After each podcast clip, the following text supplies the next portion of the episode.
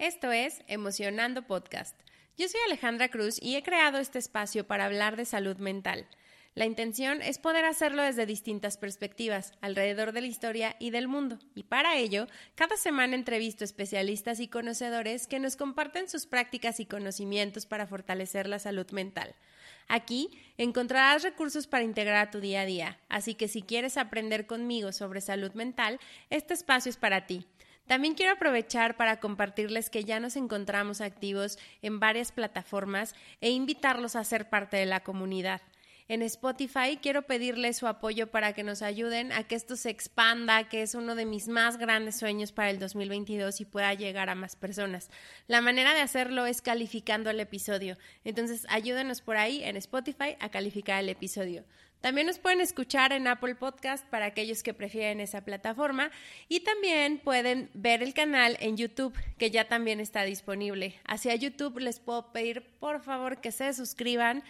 Esto con la intención de que puedan saber en el momento en el que ya están disponibles los episodios y puedan ver las entrevistas grabadas en video. También YouTube me permite poder conectar con ustedes y que puedan escribirme algunos comentarios y yo también pueda responderles de manera personal. Y las otras dos plataformas en las que estoy son Instagram como arroba emocionando podcast. Ahí les estoy compartiendo contenido, particularmente en los episodios, les mando algunas infografías y algunos tips clave para que puedan eh, integrar ciertos recursos a su salud mental. También de pronto me pongo creativa y les comparto por ahí algunos pensamientos que, que me llegan durante la semana. Y por último, tenemos el newsletter donde cada mes les comparto artículos relacionados con salud mental. También la intención es seguir creando y creciendo esta comunidad. Entonces también pueden suscribirse. Esto es en Substack. El newsletter lo pueden encontrar como Emocionando Podcast y se los dejo anclado en la cuenta de Instagram donde también lo pueden buscar. Cada jueves se, hay nuevos episodios, cada jueves tenemos nuevos especialistas, cada jueves tenemos nueva información y pues bueno, espero que disfruten el episodio de hoy. Bueno, hola a todos y bienvenidos otra vez a otro episodio de Emocionando Podcast, de este podcast. Ya sé que no reconocen mi voz, es diferente, no es la misma persona, que hace todo este podcast desde hace tanto tiempo, sino que soy, pues en realidad quien edita todo este, pues todos estos videos y audios, todo este mundo de el podcast que estamos haciendo. Y en varios episodios ya me ha mencionado la creadora del podcast muchas veces, sin decir mi nombre, diciendo mi nombre, y hay unas que otras personas también. Este, soy Pau, su hija, en pocas palabras, y pues soy también quien le ayuda en todo este, pues todo este proyecto que le gusta tanto a mi mamá.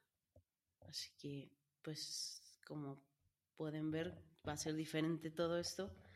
Y eso es porque, pues, ha sido, bueno, fue un día muy especial, es un mes muy especial para muchas personas y es el mes de las mamás.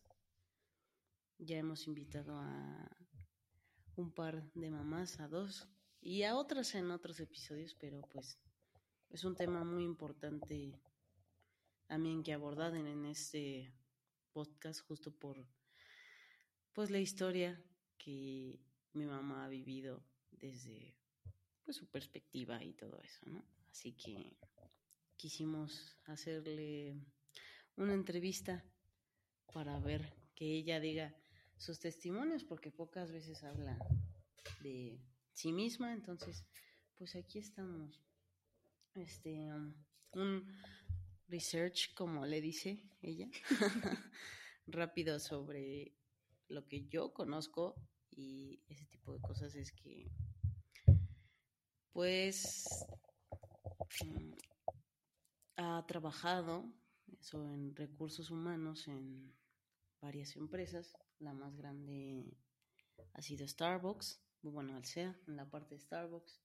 También en Monte Fénix, que ya hemos hablado de eso, sobre pues gente que sufre adicciones al alcohol y todo eso. Así que lo quería decir sobre todo lo de recursos humanos, porque pues mucha gente lo conoce, el concepto en diccionario y el concepto de muchas otras formas, pero pues mi mamá ha logrado ver, creo que esa parte que probablemente en muchos lugares se ha perdido sobre recursos humanos, que es justamente eso, el recurso hacia los humanos, hacia nuestros empleados y esas cosas, y pues es importante mencionarlo porque ha logrado escarbar también esa parte para justo llegar hacer otros proyectos y llegar aquí, a este podcast, a lo que vamos a preguntarle hoy. Y pues a todo eso que ha querido este enseñar a todos ustedes desde hace poco tiempo, pero pues le motiva y le motiva desde que empezó a estudiar y desde que empezó a ir a, pues a sus trabajos en empresas, al final logró ver este tipo de cosas sobre la salud mental. Así que, ¿cómo estás? Estoy bien, pero está muy chistoso. Ahora entiendo a todos los invitados que he tenido aquí. la ansiedad que provoca el tiempo de la presentación. Pero gracias, gracias por esa investigación y esa forma de, presentar esto. Y, y, sí, como dices, creo que algo que pensábamos hacer en mayo y que hemos estado haciendo es precisamente para celebrar este tema que tiene que ver con la, con la maternidad. Pues por ahí tuvimos en el episodio pasado a Fer, que nos platicó como de este dilema entre ser mamá y entre ser profesional y algo que se nos ocurrió fue cambiar un poquito los papeles y que les pueda yo contar eh, un poco más de mi historia, que no sé qué me va a preguntar, entonces siento mucho nervio también, pero pues aquí estoy y sí, sí me he dedicado a, recursos humanos en la forma, en, la parte profesional durante los últimos 16 años, 17 años más o menos. Eh, y sí, mi, mi, experiencia en Monte Fénix creo que empezó con estos temas de salud mental y estuve ahí no mucho tiempo, ya después me trasladé a la parte corporativa y he estado en la parte corporativa ya muchos años. Este, y también sí, así fue como, como también de pronto hizo clic como esta pasión por la salud mental lo que hago en mi trabajo, que, que, tiene que ver con el capital humano, con la gente y en una empresa tan bonita en la que estoy que todo el tiempo está colocando la experiencia de las personas al centro de la organización y como, como, ah, como lo que impulsa el crecimiento de, de los negocios. Entonces, pues, pues sí, ahora vamos a, a empezar. A hablar de la mamá este, superior. Ah. Calla, cálmate. Este, pues yo tengo, o sea, básicamente pienso que hay miles de preguntas que se le pueden hacer a todas las mamás del mundo. Y a ti, por lo que te conozco, te podría hacer miles. Probablemente estaría toda mi vida haciéndote preguntas. Pero pues vamos a ir a lo resumido, a lo que le interesa más a la gente. Y es justamente que, pues, no recuerdo si lo has mencionado, pero fuiste una mamá joven. Eras joven cuando pasó. Y pues básicamente, como ya le has preguntado a otras mamás, ¿cómo han sido su experiencia? Pues creo que nos interesa saber cómo ha sido la tuya, en pocas o en muchas palabras. ¿Qué, qué fue desde el principio, desde que dijiste, voy a tener un bebé, ¿qué va a pasar?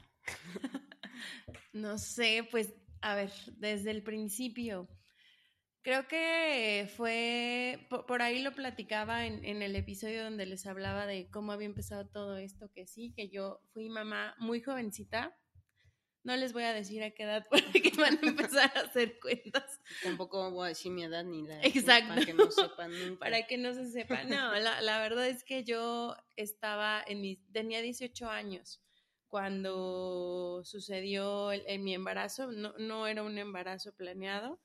Eh, si era un embarazo de una relación formal en ese tiempo, este, y pues yo creo que no, no, no dimensionaba lo que significaba, no tenía un plan, como que en ese entonces creo, y no sé, ahí, ahí tú, tú, tú, no, tú me vas a confirmar. Yo creo que cuando estás en esa edad apenas estás formando como tu mente para poder tomar decisiones a largo plazo. Sí, no sabes nada. Exacto, yo no tenía esa capacidad. Este, pasé por una etapa importante y creo que ahí em, empezar, empecé a notar algunos temas de lo que yo tenía que trabajar a futuro en terapia porque entré en un estado de negación muy profundo de muchos meses, de negación como a mí misma y fue de las primeras cosas que trabajé en mi, en mi terapia porque justo en ese año o en esos años empecé el proceso terapéutico con ese entonces mi terapeuta se llamaba Cecilia y estaba en la escuela, era la orientadora vocacional y fue la que se convirtió después en mi, en mi terapeuta. Entonces, así como que estuviera yo muy clara de los planes y qué iba a pasar, pues no, no tenía ni idea. Creo, que iba viviendo como un día a la vez. A partir del, ¿qué fue? Yo creo que, híjole, es que mis papás no sabían, entonces, pues en esa etapa de negación eh, creo que en los primeros meses mi cabeza estaba en que no estaba pasando esto, pero como que había una parte de mí que decía, sí está pasando y entonces, ¿cómo le vas a decir a tus papás? Y pues tampoco tenía idea. Hasta que, pues de pronto, pues estas cosas no las puedes ocultar. Eh, por ahí tuvimos una situación familiar mi hermana estaba estudiando la secundaria y muy bien le enseñaron la anatomía y el cuerpo femenino durante el embarazo. Precisamente en esa, en esa temporada. Ella fue la que habló con mi mamá y le comentó que me veía rara y entonces de ahí como que las sospechas de mi mamá se empezaron a volver realidad, me llevaron al doctor y tras. Ahí estaba. Ahí estabas tú en en mi vientre ya tendría yo creo que cuatro meses y medio o cinco. Cuando eso pasó. O sea, tú lo ignorabas, o sea. Yo estaba en negación. Sí, o sea, no, no existía. Absoluta, absoluta.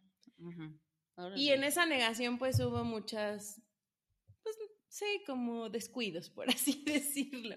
Sí, sí, normal. Pues, sí, nada de temas como de alcohol, porque eso como no, pero, que lo dejé. Porque seguir viviendo tu vida normal, ¿no? Pero quería seguir viviendo mi vida normal hasta que pues de pronto ya había cambiado de un día para otro para mí, para mis papás, para tu papá, para sus papás, entonces fue todo... ¿Cómo niegas eso, no? Ya que lo ves ahí y...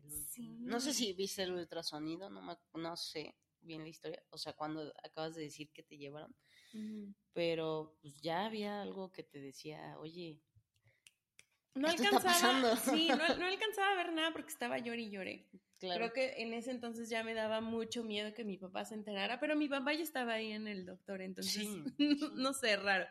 Pero sí escuché el corazón y sí fue como, wow, wow, ¿qué es esto? Este... Era mucho que asimilar, yo creo, ¿no? sí. Sí, sí, sí. Después pasé por la etapa de, pues, ¿qué va a pasar, no? O sea, ¿qué van a hacer? Este, se van a casar, no se van a casar, y entonces yo me acuerdo que no tenía cabeza para pensar en si nos íbamos a casar o no, entonces ahí la verdad es que mi mamá como que contribuyó mucho a no presionemos de más, por ahora el embarazo, la parte médica, este, el parto, dónde va a pasar, ya después nos organizamos a, a ver cómo salen las cosas creo que algo que sí tenía muy claro es que yo quería seguir estudiando, o sea, sí fue como, no, la verdad es que yo sí quiero entrar a la universidad, porque en ese entonces estaba en mi último año en la preparatoria y este, y pues tenía eso como en mente de sí quiero estudiar y sí quiero desarrollarme profesionalmente porque sí quiero como, pues sí, tener mi propio dinero y entonces como que traía yo esos objetivos en la, en la cabeza. Y pues ya, de pronto fue el parto y bueno, en el Inter pasaron muchas cosas. En este acomodo de vida y de familia pasaron muchas cosas. Este, pero bueno, de pronto ya estaba yo celebrando mi baby shower a los 18. Sí, sí, sí. Este, fuiste una bebé muy celebrada, creo. O sea, probablemente no planificada, pero sí muy esperada y muy querida. o sea, la familia estaba vuelta loca. Eras la, sí, la primera. Y el fa, la fab. Ajá, exacto. La primera nieta de ambos lados. Sí. Y la verdad es que en ese, en ese sentido, la, la familia toda, la cercana, la extendida, los amigos, como que todo el entorno estaba lleno de felicidad y alegría y todo el tiempo recibía yo como, pues sí, apoyos como emocionales y apoyos en todos los sentidos, ¿eh? O sea, recibiste muchísimos regalos, todos tus primeros años la verdad es que la gente celebraba y celebraba y celebraba que, hubieses llegado. Pero yo creo que de los momentos así como importantes, si, si lo pongo como en una línea de tiempo, creo que es que iba a decir el parto, el parto más bien fue traumático para mí, pero porque insisto, estaba muy chiquita y no dimensionaba, ¿no? Entonces un día antes de que me fuera al hospital, ya ahí fue cuando dije, chin, sí, estoy exponiendo la vida y no sé qué me va a pasar y no, sé qué me van a hacer. Y... Y, aparte, como dices, como no estás pensando en qué va a pasar, pues no, no, no ves ni siquiera inconscientemente las consecuencias. Entonces, sí. Llegar en ese momento y que la vida otra vez te diga, oye, esto está pasando, es voy a vivir las consecuencias. Ya no las pensé, ya no me preparé, ni consciente ni inconscientemente me preparé para esto. Lo estoy pasando y es, creo que, diez veces más duro de lo que puede ser pensarlo antes, pensar qué podía pasar. sí, no me preparé nada, o sea, yo no tuve curso propedéutico, ni, ni siquiera me esforcé en ver qué, qué, cómo funciona la cesárea o el parto natural, solo me acuerdo que como no me gustan nada las inyecciones y de pronto soy como un poco renuente a estos temas médicos. Bueno, y les estaba platicando que el tema del, el, o sea, el momento del parto que fue como traumático para mí, eh, pero después del momento en donde dije, chin, ahora sí ya se me vino la vida encima, fue cuando te cargué.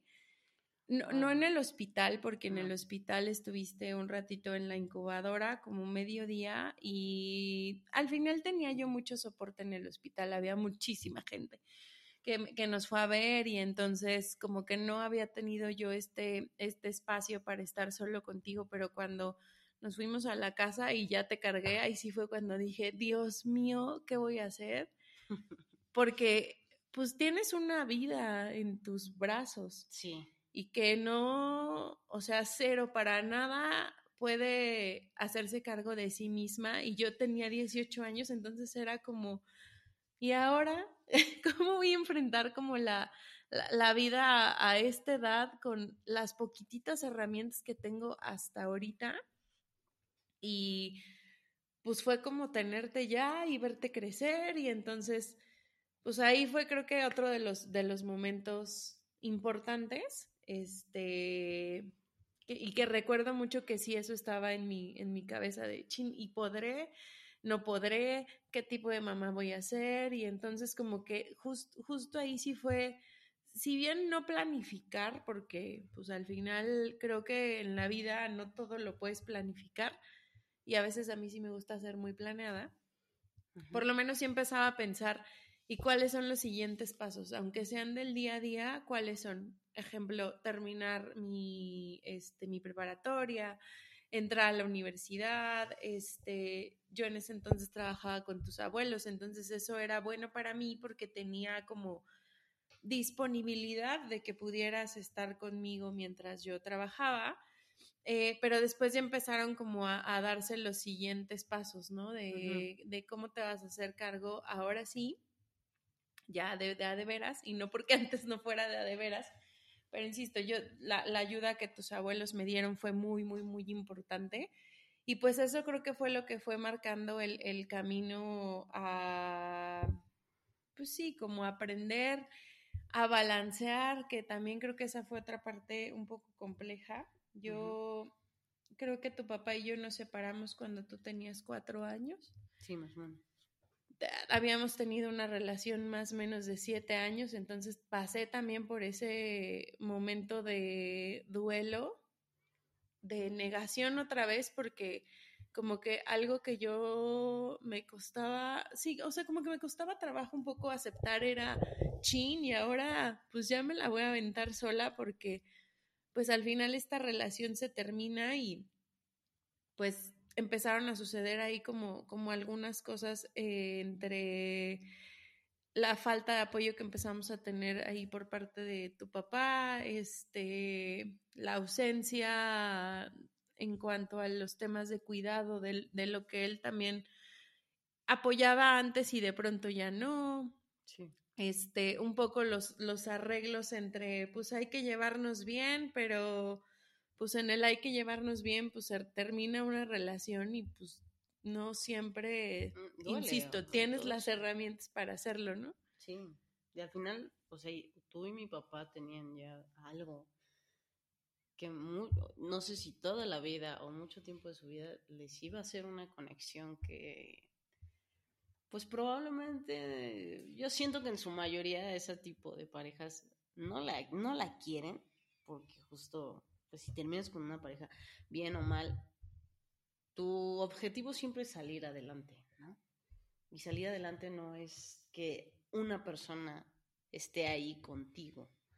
Entonces, pues, o sea, me refiero que probablemente no lo querían, pero sí es muy difícil como saber que, que de todos modos iba a estar ahí la persona y que después de la ruptura, en estos casos, lo tenías que ver seguido, se tenían que ver seguido, o sea, son cosas muy dolorosas que probablemente viviste, ¿no?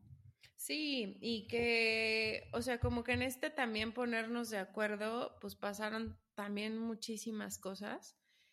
Em, pero insisto, como que había algo y, y probablemente fue un poco lo que terminó la relación, pero como yo estaba tan segura, o sea, yo de algo que sí estaba muy segura es que yo no me podía como echar para atrás en el rol que iba a jugar para contigo.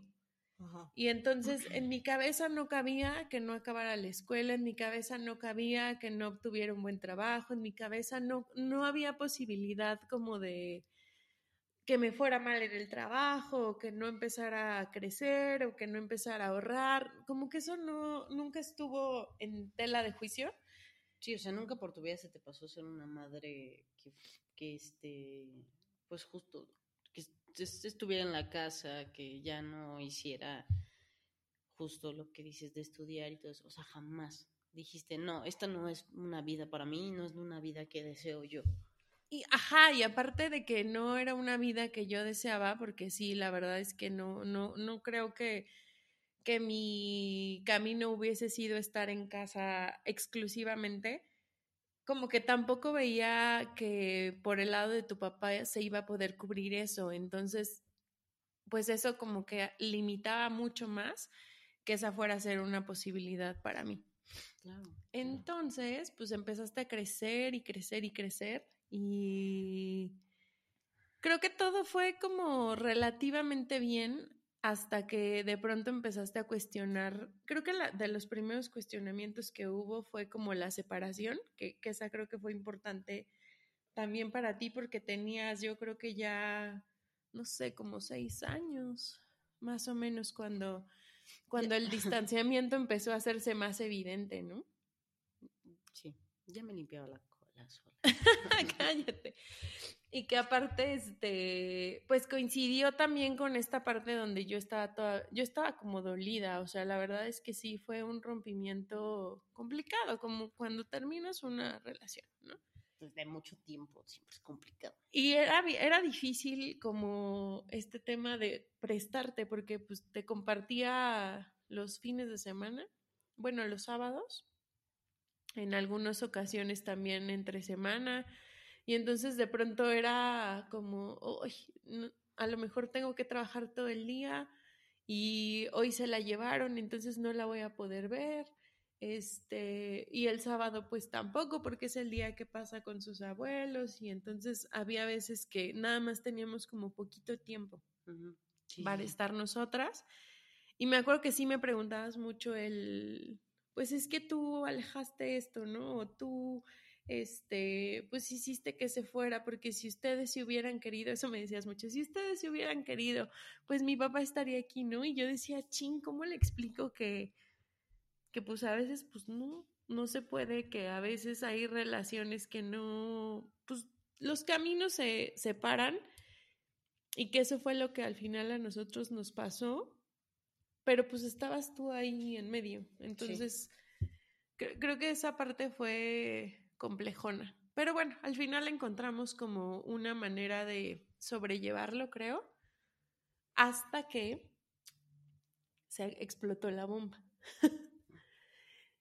Y pues esa, esa bomba explotó, creo que cuando, cuando empezaron a suceder las, las situaciones ya un poquito más complejas, donde estuvieron estos temas de donde tu salud mental estaba involucrada ya ah, en un grado... Como a los 12. Ajá. Sí. En un grado como más crítico que ahí sí me acuerdo que otra vez pedí ayuda, o sea, como de, pues no, con esto no voy a poder sola y entonces necesito avisarle a tu papá y a su familia. Y me acuerdo que la respuesta fue, pues es que yo no tengo la capacidad para atender esto. Este, uno, dos, no es mi culpa. Tres, pues no, no me voy a hacer cargo de nada, ¿no? Y, y, y que ahí yo al final creo que ya me hacía cargo 100% de ti Sí. Económicamente, en tiempo, este, emocionalmente y demás, pero como que en ese momento en particular yo sí decía, híjole, ¿y a quién le pido ayuda? ¿Cuál va a ser mi, mi red de apoyo? Porque esto, pues, me tomó por sorpresa y la verdad es que sí creo que en algún punto empezaba a salírseme de, pues, de las manos. Pero esa respuesta negativa que tuve, pues al final creo que fue la tajante para que justo yo pues terminara completamente el lazo y, no solo yo, sino creo que de, ambos lados se, se, terminó el lazo y justo toda mi energía y todo lo que, o sea, lo que tenía y lo que me quedaba después de, del trabajo, pues se volteó a ti, a lo que necesitabas tú, o sea, tiempo, este, atención, toda la cantidad de... ¿Mucha qué? Muchas cosas. toda la cantidad de especialistas que tuvimos que buscar, este... El, el justo voltear como a cubrir todas estas partes que, pues que en su momento había descuidado yo en este inter de, de trabajar, pero también ser un adolescente en el camino y creo que en ese, en ese sentido pues también creo que en algunos momentos me desbalanceé y tú necesitabas más presencia de a lo mejor la que tuviste ah, y, fue por, por ejemplo esto siento que fue como un remolino enorme que regresó y como que nos acomodó y nos llevó a, a un camino diferente, ¿no? Que hoy podemos contar diferente, creo. Sí, sí. sí, que de hecho mi mamá siempre, bueno, yo también lo admito, ¿no? Pero tengo una postura pro papás, así le decimos, porque pues no, no es como que justifique a todos los papás y así, ¿no? Pero siempre intento como entender por qué pasan las cosas desde no, pues sí, no ser tan duro con o dura con las personas que al final de cuentas te criaron, y yo sé que hay papás que son unos hijos de la... y mamás que son igual, o sea, claro, es más difícil, pero pues al final yo nunca, por ejemplo, te juzgué por ese tipo de cosas que pasaban de que tú no podías estar ahí tanto tiempo para mí y todas esas cosas. O sea, yo al final, qué bueno que después me di cuenta y lo entendí porque es justo de, o sea, se estaba haciendo cargo de mí y probablemente necesitaba atención, pero la vida te pone en lugares donde tienes que estar por algo y tienes que entender las cosas por algo. Entonces, no te culpo a ti, tampoco intento culpar a mi papá por esas cosas, o sea, pasan, pero este, pero yo siempre voy a decir que, que mi mamá, esta mujer, pues es un ejemplo a seguir en muchas cosas. Y como madre, igual, o sea, lo hizo muy bien. Y siempre, siempre lo he hecho muy bien. y la verdad es que, o sea, las palabras que salgan de aquí, sí, tomen nota, mamis y papás. Porque lo hizo muy bien, de verdad. Y este, y pues justamente hablando de esto que, que dices de, pues creo que fue el evento más extraordinario de tu vida y de nuestra, tu vida como mamá, que fue justo lo de salud mental. Entonces es una, es una pregunta importante la que voy a hacer. No, no sabía en qué momento ponerla, pero pues yo siempre he visto que en muchas cosas has salido adelante en esto de ser mamá, adolescente, en la escuela, en el trabajo y en esto que pasamos sobre pues tener a alguien de, de una edad tan pequeña pensando y, y tantas cosas. De, o sea, sé que tuviste apoyos terapéuticos y todo eso, pero ¿qué es lo que hiciste tú contigo para estar en donde estás ahorita, después de todas esas bombas que al final la vida te aventó? O sea, ¿qué? De, de lo que pienses así de... ¿De todo? De todo. Y puedes o sea, sé que, es que sé que fue distinto, pero pues yo en lo personal puedo decir que mucha gente no hubiera podido, o sea, llegar a donde estás, en el trabajo en el que estás, con las cosas que están haciendo y con tener una relación tan buena conmigo. Es algo complicado, pero ¿qué? ¿Qué o sea, ¿qué, qué, qué te hizo hacerlo? ¿Qué te impulsaba? ¿Cómo, ¿Cómo lo lograste? Básicamente. Es que yo creo que fue un cambio como de no sé, como de pensamiento, por así decirlo. Porque al principio, o sea, los primeros años, hasta antes de que pasaran estos temas, porque yo sí creo que nuestra historia la podemos contar antes de tus 12 años y después de tus 12 años, que fue ese como un parteaguas. Eh, yo tenía la creencia de que como, es, como era mamá soltera, que aparte me daba muchísima vergüenza como decirlo, o sea, no, no sé por qué me daba vergüenza, hoy me da vergüenza decir que me daba vergüenza, pero eso pasaba como por mi cabeza, ¿no? Pero tenía como esta creencia de, de que de que tenía justo que agarrar el rol de proveedora 100% y este rol a lo mejor un poco más como lo viven los papás.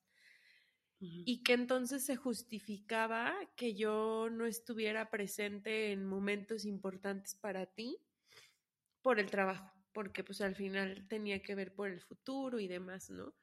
Y, quiero regresar a este punto porque creo que es importante y creo que lo hemos, lo hemos platicado tú y yo. Después, o sea, a raíz de, de este tema, yo después me di cuenta que jamás voy a poder ser un papá porque no soy un papá, soy una mamá. Y entonces más bien ahí creo que la, el papel en la maternidad eh, fue más como balancearlo. Justo cuando, cuando pasa la primer crisis que pues ya era una crisis médica, una crisis de salud y una crisis existencial bien fuerte, lo, lo primero que pensé fue aunque ame mi trabajo porque siempre me ha gustado lo que hago y, la verdad es que lo he disfrutado muchísimo, pero sí pensé, yo creo que si tengo que renunciar mañana porque tengo que buscar médicos, porque tengo que buscar ayudas, porque tengo que buscar lo que tenga que buscar, lo voy a hacer porque primero está tu bienestar. Entonces creo que ese fue como mi primer centro, pensar que, que yo tenía ahora qué sumar y aportarte a ti, pero desde tu bienestar emocional y desde tu bienestar mental. En ese inter, creo que hubo algo súper fuerte que por ahí algunas personas más cercanas lo saben, porque, porque sí lo he contado, porque eso fue como transformacional. Tu terapeuta, eh, la, bueno, la segunda terapeuta que viste, que, que un día me acerqué a hablar con ella y, le, y yo estaba muy desesperada, como buscando que me diera las soluciones a lo que tenía justo que hacer yo. Nada más se sentó y me dijo, yo creo que lo que tú tienes que hacer es tratarte emocionalmente y mentalmente porque tienes que aprender en la vida a aceptar que las decisiones de tus hijos son sus decisiones, inclusive si eso implica que quieran acabar con su vida. Y eso fue súper fuerte para mí. Este, al principio la odié así terriblemente porque dije, ¿cómo se le ocurre decirme esto a esta mujer en este momento? Pero sí creo que si ella no me hubiera dado ese aterrizón de individualidad o de entender que justo la vida es individual, no me hubiera movido tanto para dar como los siguientes pasos que tuve que hacer, ¿no? Y la terapia fue uno de ellos, pero en el inter de la terapia hubo coaches, este, sanaciones, lecturas, conversaciones, guías, redes de apoyo, este, y N cantidad de cosas más que, que más bien me llevaron a lo que yo tenía que resolver conmigo que al resolverlo conmigo iba a implicar que se fuera resolviendo contigo. Y creo que ha sido un camino largo porque hoy tenemos una relación que creo que es bastante buena, que podemos mejorarla, sí, me queda súper claro, pero creo que hemos llegado aquí porque hemos forjado ese camino juntas y, y yo sí tuve que regresar a mí como persona para voltear a ver desde lo muy profundo qué necesitaba atender en mí, porque lo que estaba pasando contigo era como el reflejo o la punta del iceberg de lo que yo no estaba resolviendo conmigo misma y con mi sistema familiar. Pues Entonces, pues creo que hice eso. Creo que también di un paso a la independencia porque en ese inter nosotras vivíamos en casa de mis papás pero cuando pasó todo esto, pues yo también tenía o me sentía responsable de darle calma a mis papás en su propia, pues en lo que ellos también estaban viviendo, porque justo no es sencillo de pronto tener a alguien tan pequeñito que se cuestiona sobre si su existencia debe ser o no. Este, apenas me platicabas ayer en una escena que yo también la, la recuerdo perfecto, un día que llegué súper estresada, muy tarde del trabajo y que estaba llore y llore porque estaba súper cansada y estaba muy frustrada y estaba teniendo como mucha, o me estaba yo sumando mucha presión en ese entonces por mi carrera profesional y que yo llegué y lloraba porque compartíamos el mismo cuarto y jamás me imaginé que fueras a escuchar porque según yo estabas dormida, lo que yo le estaba platicando en ese entonces a mi mamá, ¿no? Y justo yo le hablaba mucho como de esta frustración, de tantos problemas que pasan y entonces no me siento capaz, que son como crisis personales que, que, que estaban pasando en ese momento, pero que entonces tú interpretaste como justo, como ¿por qué mi mamá tiene que estar sufriendo esto porque yo existo, no? Y después eso se transformó en una idea para ti en ese sentido y que yo me acuerdo que yo decía, ay, ojalá me pudiera meter en su cabeza y enseñarle que la vida es bonita, aunque ahorita no la vea, ¿no? Y creo que en ese, en ese inter estaban mis, como mis mayores retos y mis mayores desafíos, pero después estaba esta otra parte que me había dicho la terapeuta de, tienes que aprender a separarte porque la vida la tienes que respetar y tienes que respetar sus decisiones, inclusive si implica esto, ¿no? Que no te gusta y que no está padre y que nadie lo desea, pero pues es un reto creo que mentalmente uno de los grandes retos, ¿no? Y, el otro día me lo decía una amiga, hoy cuentas la historia desde un lugar pues muy privilegiado porque al final sobrepasaron y han aprendido a vivir con esto, ¿no? Cuando llegan los pensamientos intrusivos, cuando la ansiedad de pronto se apodera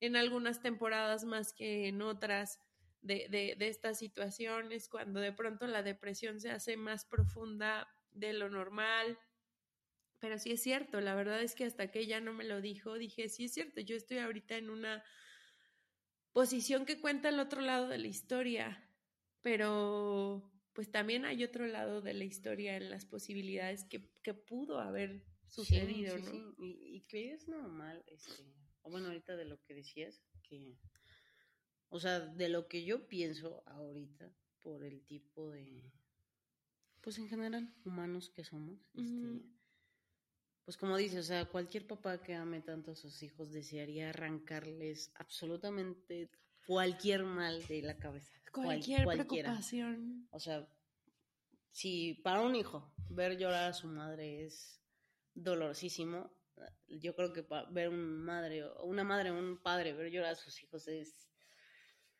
hasta mil veces peor, ¿no? Entonces, pues sí, vas a desear que, que esas cosas se vayan y todo eso, pero hablando de lo que justo mi terapeuta le dijo y todo eso, pues creo que cuando de verdad lo entiendes, el pues algo que siempre repite mi mamá en este podcast de la vida es individual. Cuando lo entiendes y no desde el egoísmo, desde una parte mala donde ah, porque hay gente que probablemente diga la vida es individual y no me importa lo que te esté pasando la otra persona.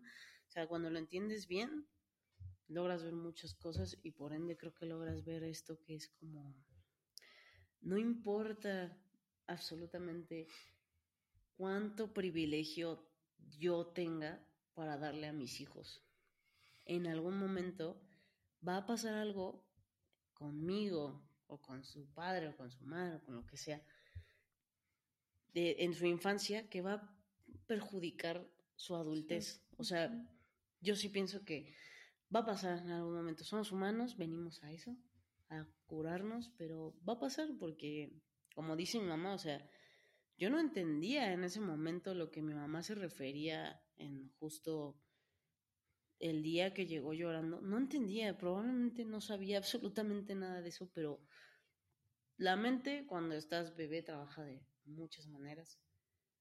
Entrelaza muchas ideas y se generan este tipo de cosas, de miedos, de inseguridades, de traumas, y no puedes hacer absolutamente nada. Y es ahí cuando tu vida también se vuelve individual, porque tu, tu mamá, tu papá, no van a poder hacer mucho. Probablemente en algunos casos nada, y solo va a depender de ti. Y hablando también de los privilegios, pues justamente, sí, o sea, mucha gente nos ha visto que hablamos súper bien y que pasamos tiempo así, o sea, hemos tomado hasta juntas y todo eso, y mucha gente nos dice, no, pues es que tú estás desde el privilegio y todo eso y así. Y sí, o sea, sí, pero la gente tiene que entender que este privilegio al que llegamos fue, pues ahora sí que a putazos. Yo no me llevaba bien con ella, ella no, se llevaba bien conmigo. Teníamos peleas muy horribles, peleas que hasta asustaban a los vecinos de lo intensas que eran. Y pues ahora mismo entendemos que tuvimos que pasar por todo eso para llegar a lo que somos ahorita. Y evidentemente tener esta, pues, abertura de ambos casos entre el perdonar, entre el entender, entre el, el valorar y todas esas cosas. Y es muy, muy difícil porque tu mente siempre te va a decir no, no, no, en muchísimas este, razones que tenga ahí, pero literalmente es aprender a ser vulnerable con, con la gente. Y mi mamá fue vulnerable conmigo y yo fui vulnerable con ella para que lográbamos tener lo que ahorita existe. Y pues justamente como dices, sin las dos partes no se hubiera podido, nunca, probablemente. Sí. Sí, sí. Sí, yo creo que ha sido algo que se ha construido, ¿no? Y, y ahí, ahí creo que al final, pues pasa en todas las relaciones, tienes que tener una convicción de que quieres arreglarlo. Sí. Y pasamos nosotras, como dice Pau, del silencio absoluto, o sea, porque pues no nos compartíamos nada, a forzarnos a tener citas, no sé si te acuerdas, Ay, sí. pero, no, o sea, como que de pronto es, pues sí, sí tienen que pasar tiempo, más tiempo juntas y sí tienen que aprender a conocerse y sí tienen que dedicarse, literal, creo que nos dedicábamos un miércoles, una hora, este, y, y así, o sea, pero creo que la, la consistencia es lo que genera el éxito. Y había veces que, que, que Pau quería estar en silencio y yo en esa cita me dedicaba a estar en silencio con ella. Y es que, o sea, algo que quería decir es justamente eso, que, o sea, papás o, o personas en general, pero aunque esta, este episodio trata más de las mamás, también de los papás, pero en general, cuando tienes a una persona a tu lado que está pasando por momentos tan difíciles, ya sea desde pues, tristezas o cosas por el estilo de estrés y todo eso, hasta ansiedad, depresión y muchísimas más cosas, duelo y todo ese tipo, siempre tienes que tener en cuenta que si ya viste que tú eres esa parte más fuerte, vas a tener que hacer más. Esfuerzo. Más esfuerzo, porque la otra persona no es que no quiera, es que de verdad no, no, se puede. O sea, estás en un momento tan, tan horroroso que de verdad no puedes y pues tienes que tener la convicción de que pues te toca pues chinga doble. Sí, sí. sí. Y, y, yo creo que eso fue como lo que me pasó a mí. O sea, al final yo yo era más grande y tenía como un poco más de herramientas y entonces pues tenía que meterle súper profundo a, pues aprender a relacionarme contigo ya pasada tu, tus primeros siete años de infancia. Creo, creo que ese fue como como también, o ese ha sido y sigue siendo de los retos más grandes, porque ahora estamos en otra etapa en donde pues te estoy acompañando a la adultez y a veces pues no sé cómo hacerlo, como que supe a lo mejor hasta cierto punto en tu infancia y allí vamos en la adolescencia, pero ahorita es cómo te preparo para la vida, porque creo que ese, ese, también es otro de los puntos que, que yo tenía mucho en mi cabeza, que tenía que prepararte para la vida estuviera yo o no, estuvieras tú o no, y entonces, híjole, de pronto como que entrarle estos temas del desapego, porque eso es, eso es un poco lo que, lo que vas formando, pues suena feo, ¿no? Porque uno quisiera tener a sus hijos al lado todo el tiempo y que fueran como niños chiquitos y que pudieras controlar y contener y ahorrarles todo el camino que, que la vida implica, pero pues la verdad es que no, más bien los tienes que dotar de herramientas para que ellos puedan sobresalir de cualquier contingencia de la vida o que la vida les pueda presentar, estés a su lado o no estés a su lado. Entonces, hoy creo que creo que estamos como en esta etapa, ¿no? Sí, sí, sí. Muy buena la verdad, ¿eh? Todo. este, tenía otra pregunta que yo la quiero hacer, o sea, es interesante para mí, la verdad. Pero hablando de mamás, otras mamás, papás y todo eso, ¿tú crees que todo esto que pasó de tener a un, pues sí, a un besito tan joven, te mejoró eh, tu relación con tus papás? O sea, ¿tú crees que si no hubiera pasado hubiera sido mejor? No, yo creo que, que la vida es como es y eso la hace ser perfecta. Yo fui, es que no sé cómo explicarlo, pero fui una, fui, o sea, fui una niña como muy callada, como muy guardada, como muy recortada en algún punto. Eh, mis papás también creo que estaban aprendiendo a ser papás porque fui la primera eh, desde un lugar de by the book, o sea, como el libro tendría que decirlo, ¿no? Que les vaya bien en la escuela y que entonces sean exitosos y que entonces bla. Pero tu llegada a mi vida y creo que a la vida de mis papás transformó completamente todo, o sea, todo, todo, todo, o sea, yo creo que en su momento fue para, mis, para mi papá, así como el, no, pero como el peor de mis miedos se vuelve realidad y tengo una hija que va a ser mamá a los 18 años. Sí. Pero también creo que en ese sentido, particularmente a mi papá le, le generó un, un, cambio bien positivo de, de, cómo ver la vida desde un antes y un después. Y digo, no porque a mi mamá no se lo haya generado, pero, pero mi mamá es un poco más flexible en, en estos sentidos de, de, de, pues sí, de aceptar la vida como va llegando, ¿no? Entonces, sí, sí creo que eso ayudó muchísimo. Creo que también el hecho de Ah, me preguntabas hace ratito que, cuáles fueron algunas de las cosas que hice y decía yo el camino a la independencia. Decidimos dejar de vivir con mis papás a pesar de que estabas en el momento más crítico y en donde pensábamos que teníamos que tenerte vigilada todo el tiempo porque vigilarte iba a salvar tu vida y la realidad es que no. Entonces creo, creo que en ese inter de, de, de esta vida independiente ellos también aprendieron un montón en ese, en, en ese camino y en ese empezar como a, a separarnos, pero no separarnos, mantenernos unidos, pero a la vez respetando cada quien sus, sus, sus independencias. Y hoy en día creo que, que la relación ha mejorado mucho, pero también creo que ha mejorado mucho a través de este proyecto que hemos hecho, o sea, a través de, del podcast ha sido como, como un, un espacio familiar importante, bueno, de conocernos en otro nivel, de escucharnos a través a lo mejor de las pantallas y ellos dos son los que, creo que los que están todos los jueves a las 8 de la mañana esperando el, el capítulo y pues creo que sí, creo que sí ha mejorado y pues al final les mandamos muchos saludos y muchos agradecimientos. Mi hermana también fue parte de, de, de toda esta esta etapa que vivimos como familia ya extendida, ¿no?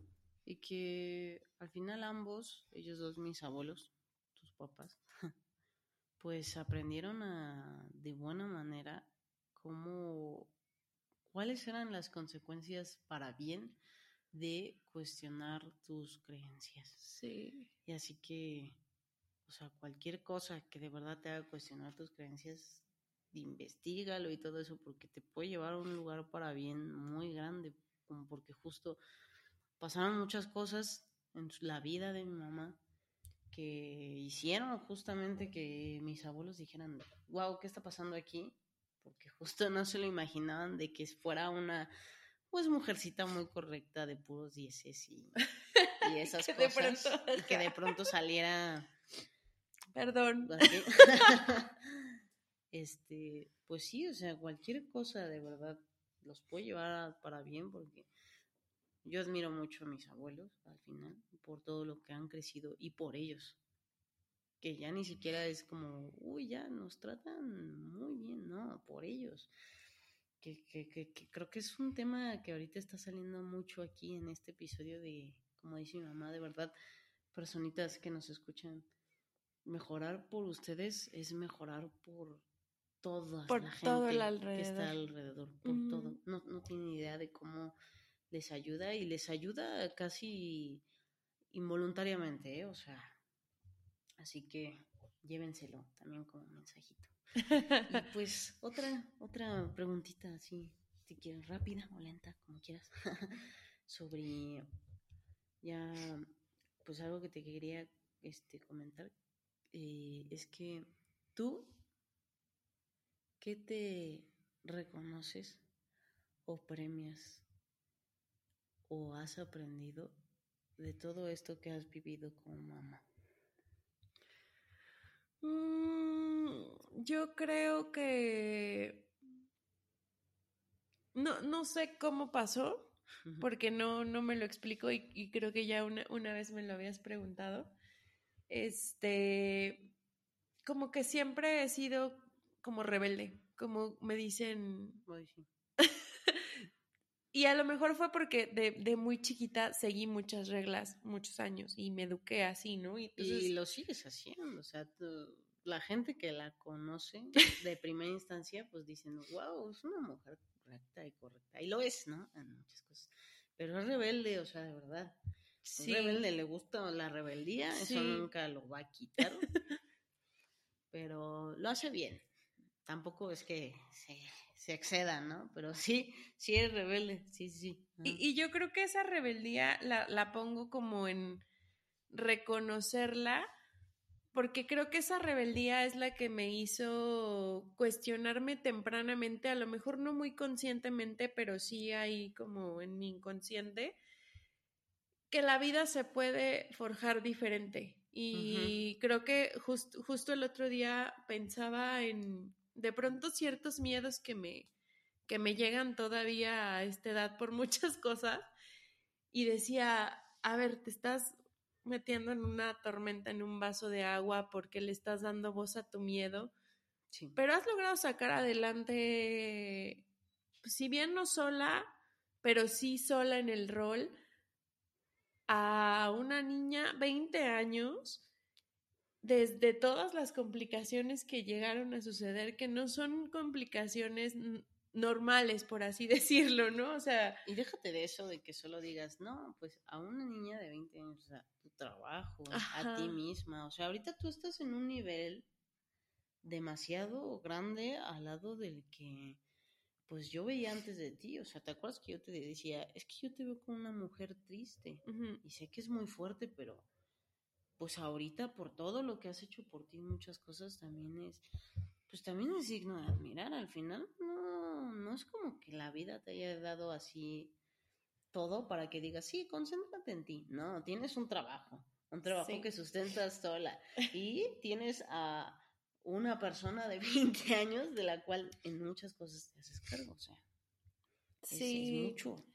Pero creo que ha sido esa rebeldía, o sea, al final sí, creo que me he cuestionado todo el tiempo esta creencia de que no puedes tener todo al mismo tiempo y en mi cabeza está como el, ¿por qué no? ¿Por qué no podría tener cubiertas mis ocho áreas de la vida que se llaman este familia, este hijos, la parte personal, la parte profesional, eh, la parte de pareja que ahorita ha sido como Sí, sí, sí, ahí sigo, ¿no? Como Pero sí se puede. como avanzando en eso, los amigos, porque también he tenido una red de apoyo bien bonita, este, acompañándome en la vida, o sea, ten- tengo amigos de vida que, que han estado, pues, acompañándonos en nuestra historia Muchísimo. muchísimo tiempo y son, son como bien, bien importantes. Entonces, creo que sería eso, reconocería mi rebeldía y mi cuestionarme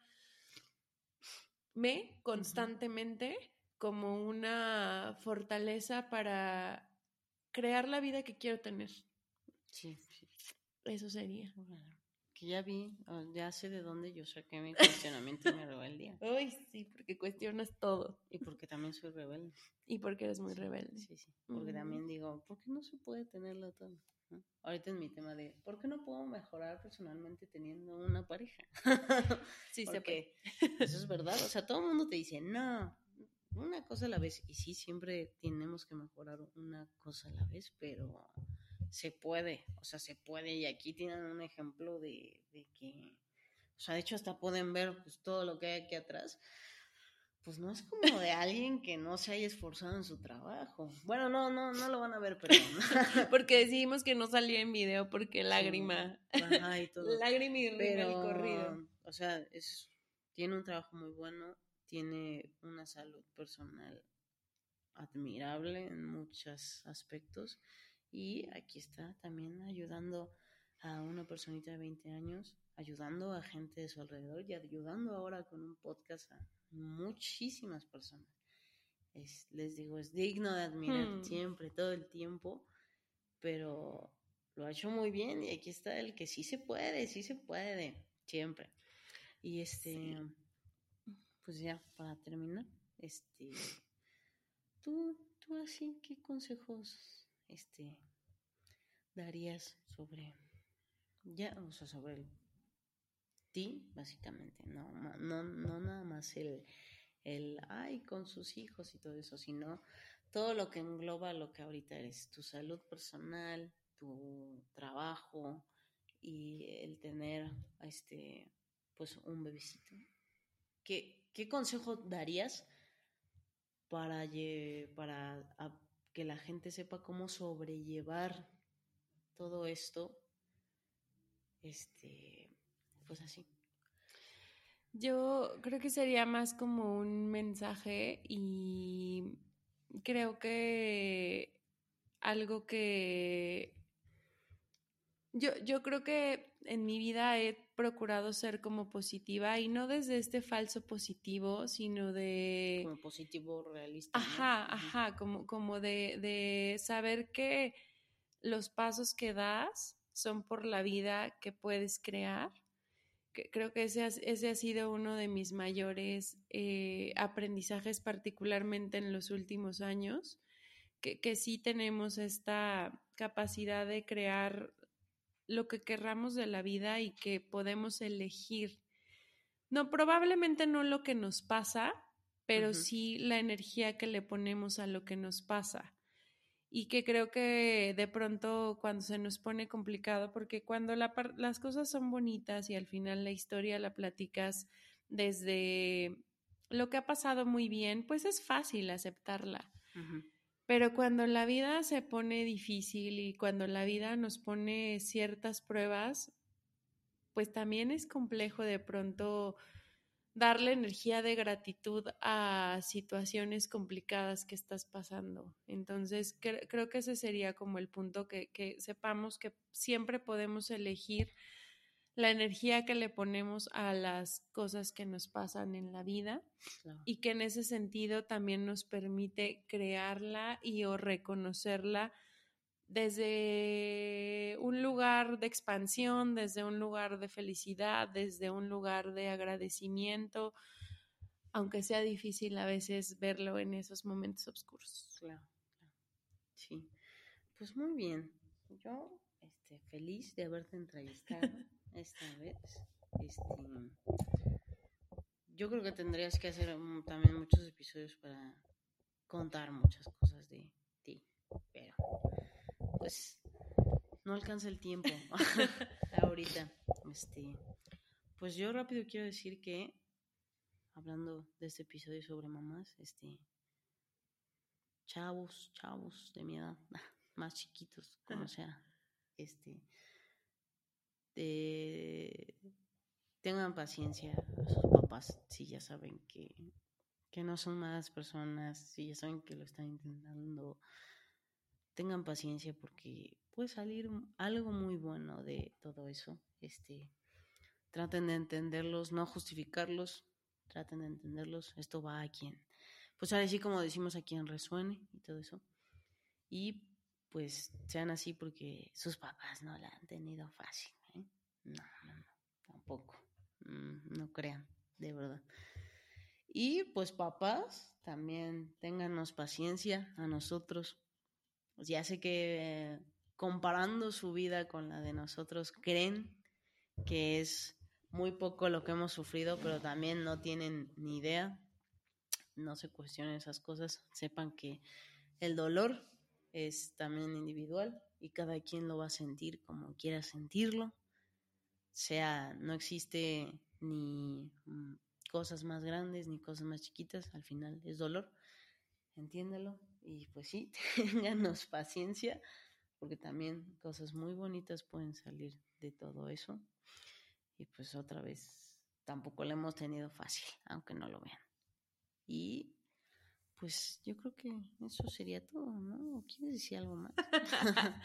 no, creo que esto que mencionas como mensaje para, para los adolescentes, yo creo que también sería que tengan la confianza de que sus papás los aman y que probablemente en ese interno saben cómo acercarse o cómo entenderlos, pero algo que sí podemos hacer es abrirnos a aprender de ustedes y que nos enseñen cómo, cómo podemos hacerlo mejor para con ustedes, M más allá de a lo mejor separarse en, en esta etapa que, que, están viviendo, porque pues no es algo que solo se resuelva o que, o que solo pase y pues que si necesitan ayuda, siempre, siempre, siempre tus papás van a estar ahí. A mí me lo ha comprobado la vida. Uh. Y, y, son, son las personas a las que he recurrido, aunque en su momento pensaba que me iban a matar. No me mataron. No te mataron. y no. más bien me, me, me, ayudaron, pero justo a, sí. a muchas veces no, no, no, no, hay una escuela para padres que te enseñe a, a, a pues sí, como a trabajar en tus heridas, pero a la vez también ayudarle a tus hijos, pero creo que la, el amor es algo que en la mayoría de los casos está presente, tal vez no, no en el 100%, y pues ellos nos dan lo que su vasito lleno hasta donde llega puede, puede ofrecernos, entonces también como abrirse a ese, a ese sentido. Sí, es, hagan una balance en todas estas cosas. Sí pueden ustedes, adolescentes, sí pueden los papás también, pero este, pues toda persona que quiera tener una buena relación con otra persona, siempre va a haber consecuencias, buenas y malas, ya sabrán qué hacer. Pero pues aquí estamos, mi mamá con una relación muy bonita con sus papás, yo también con mis abuelos y pues con una relación muy bonita con mi mamá y todo muy cool, así que sí se puede, de verdad. Así que pues aquí la dejamos. Sí, por nos, nos vemos el próximo, el próximo jueves. jueves. Gracias, Pau. Eres una Sí. excelente host. Lo sé. Bye, bye. Bye.